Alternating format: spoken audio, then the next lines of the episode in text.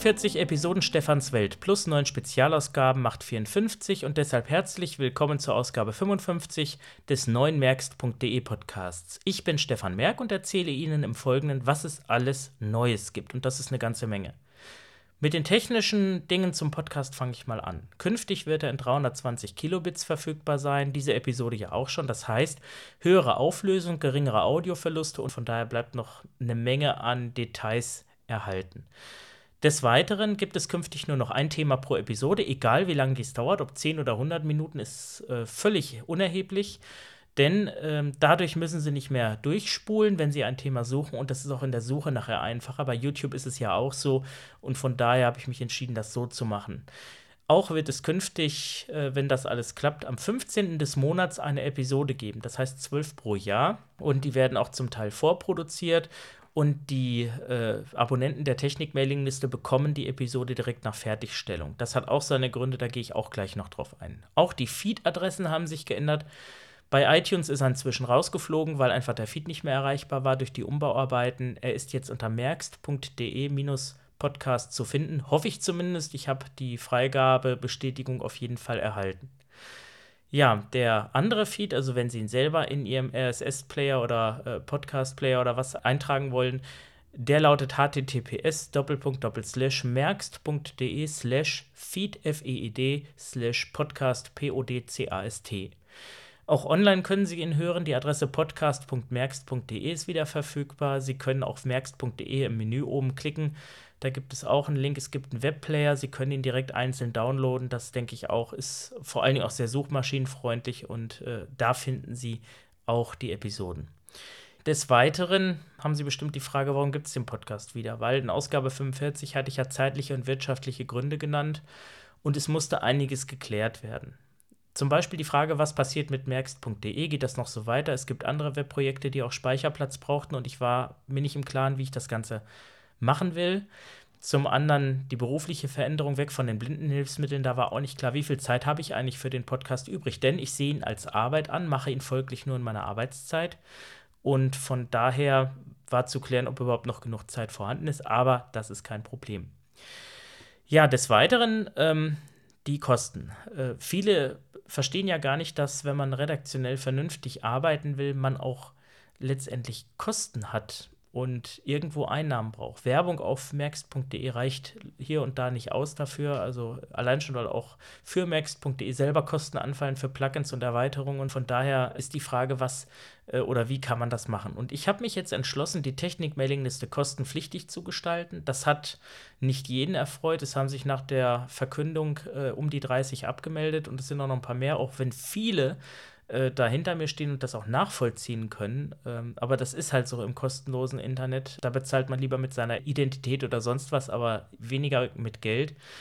Und zwar habe ich einen Betrag von 20 Euro festgesetzt pro Jahr, also 1,60 Euro pro Monat und das Ganze auch total unbürokratisch gemacht. Also im Januar wird der Betrag fällig, im Dezember wird er angekündigt und wer ihn meint, nicht zahlen zu wollen oder äh, nicht mehr daran interessiert ist, wird im Februar einfach ausgetragen. Da wird niemand angemahnt oder sonst was.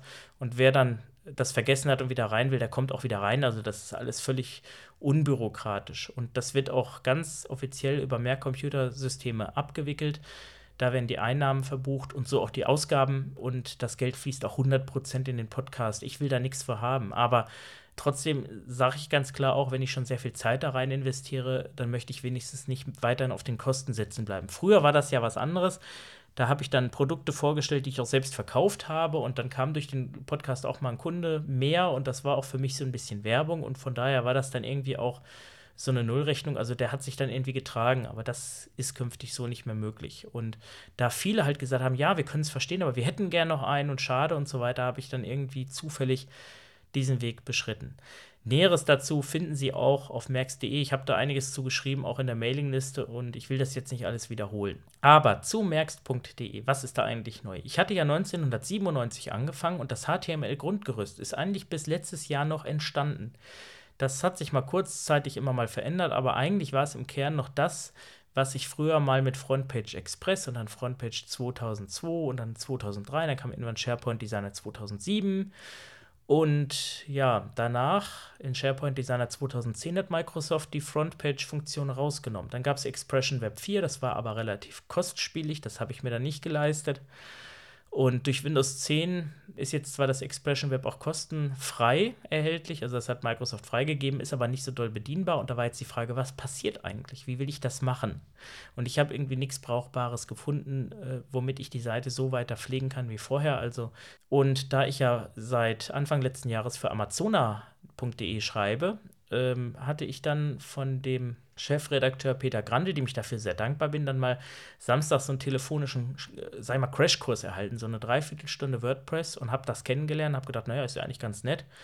Und immerhin ist WordPress das beliebteste Content-Management-System und die 5-Minuten-Installation soll schon die Einfachheit demonstrieren. Und da habe ich mir überlegt, naja, gut, dann kann ich doch mal versuchen, ob ich bei merkst.de mit WordPress zurechtkomme. Und Speicher hatte ich dann auch freigegeben, dass dann eben das auch möglich war und wie auch immer. Ja, und habe es dann mal installiert und siehe da, das funktionierte irgendwie alles. Ich musste dann zwar eine Menge Erweiterungen noch dazu kaufen, weil nicht alles ist kostenlos, auch wenn es Open Source ist und habe dann die alten Artikel eingebaut von merkst.de, teils von den Mailinglisten, teils die YouTube-Videos, die ich ja auch in letzter Zeit neue gemacht habe und eben auch den Podcast. Und das habe ich alles dann sozusagen unter dieser Adresse versammelt.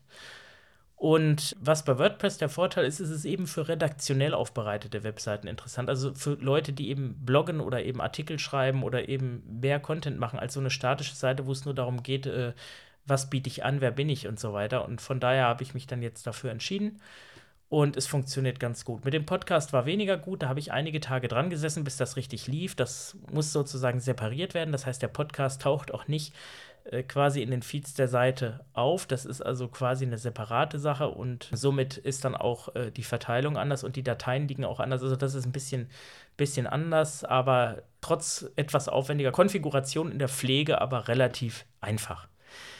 Und ähm, da ist jetzt äh, sozusagen der, der Grundstein gelegt, dass man sagen kann, okay, die alten Episoden gibt es noch, die neuen kommen da einfach zu.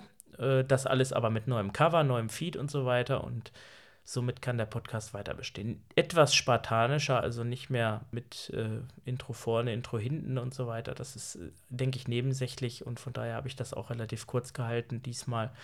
Bevor ich jetzt sozusagen fertig bin, möchte ich Ihnen eine Sache erzählen, die mich eigentlich fertig gemacht hat.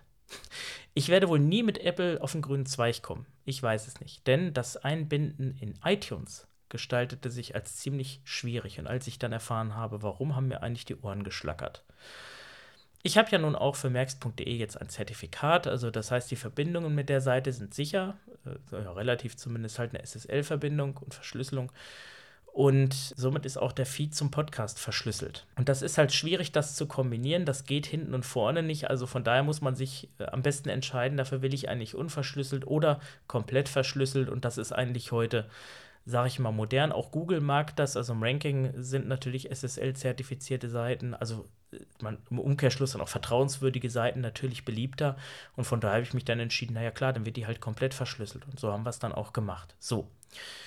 Jetzt ist eben das Problem, dass ähm, iTunes diesen verschlüsselten Feed nicht akzeptiert hat und eine Fehlermeldung ausgegeben hat. Nach dem Motto, der Feed wurde gefunden, aber das und das und das passt mir nicht am Zertifikat. So, dann habe ich einen iTunes-Support angeschrieben, habe natürlich keine Antwort erhalten und auch die Seiten von Apple sind ja mit NVDA, äh, zumindest wie ich das gesehen habe, mit Firefox überhaupt nicht mehr zu bedienen. Ja, und dann habe ich mir so gedacht, machst du dich mal auf die Suche. Und dann habe ich in einem Podcast von Tim Pritloff, der ja relativ bekannt ist als Podcaster, etwas gehört. Da habe ich gedacht, das kann nicht sein. Während Apple ja nach vorne immer die Moderne verkörpert und Podcasts ja nur noch akzeptiert mit Covern, die 1400 mal 1400 Pixel groß sind, damit das ja auf Retina-Displays auch schön gut aussieht und man will ja lieber keine Kanten haben und so weiter, arbeitet das Backend, sprich das Podcast-Verzeichnis unter äh, Java 6. Und Java ist ja eine Laufzeitumgebung, die ohnehin umstritten ist. Und Java 6 ist jetzt etwa zehn Jahre alt. Und das alte Java kommt eben mit neuen SSL-Zertifikaten irgendwie nicht zurecht. Ich will das jetzt gar nicht weiter erklären, woran das liegt, aber es ist halt so, dass diese Seiten einfach nicht oder diese Feeds einfach nicht angenommen werden. Ja, und da musste ich eine Lösung suchen. Da habe ich gedacht, naja, weg mit dem Zertifikat. Nur wegen dem Podcast weiß ich nicht, ob ich das will. Andererseits, wenn der Podcast nicht in iTunes ist, dann macht es auch keinen Sinn, einen Podcast zu machen. Und naja, der Weg, der mir dann kam, oder die Idee, war dann Feedburner. Das ist ein Produkt, das gehört zu Google und Feedburner macht folgendes. Die nehmen Feed-Adressen an und bereiten die beispielsweise auf. Das heißt, ich reiche meinen Feed in Feedburner ein, bekomme dann eine Adresse von denen und darüber ist mein Feed dann erreichbar. Das hat für mich auch den Vorteil, dass ich Statistiken abrufen kann und so weiter, aber auch den Vorteil, dass dieser Feed ohne SSL-Verbindung auskommt. Das heißt, äh, in meinem Fall heißt die Adresse http feeds.feedburner.com slash merkst-de-podcast. So, und diesen Feed, den konnte ich dann bei iTunes einreichen und damit die auch mit meinem Cover zufrieden waren, habe ich dann einfach mein Coverbild mit 512 x 512 Pixel, was eigentlich für ein Cover, so für ein CD-Cover ausreicht, einfach hochskaliert und fertig. Ja, und jetzt ist er auch in iTunes.